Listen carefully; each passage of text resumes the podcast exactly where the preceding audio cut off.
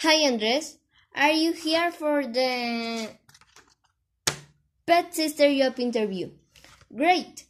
So, I will tell you what you have to do at your work and some things about it.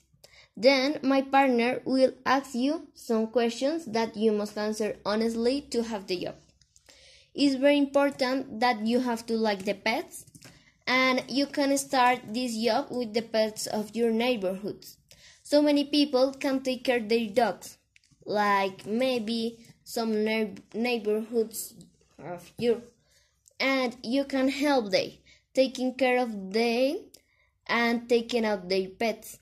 You can earn five dollars per hour, and well, that's like the abstract of this work.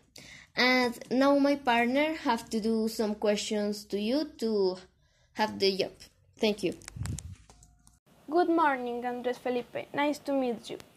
Uh, I'm going to tell you uh, some questions. Uh, do you love animals? Uh, do you have experience dealing with animals? Uh, are you available to take care of the animals? Uh, are you punctual? And are you responsible for taking them out in, onto the street and only releasing them in designated places? Number one.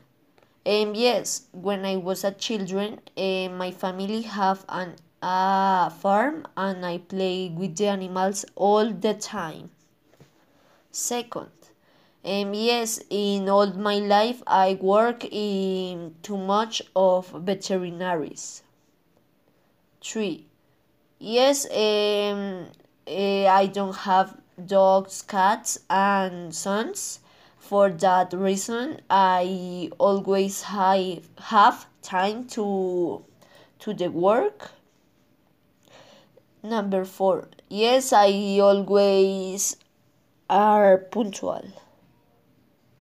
Yes, always uh, I see the time and see the posters, and I know places that the animals um, stay safe.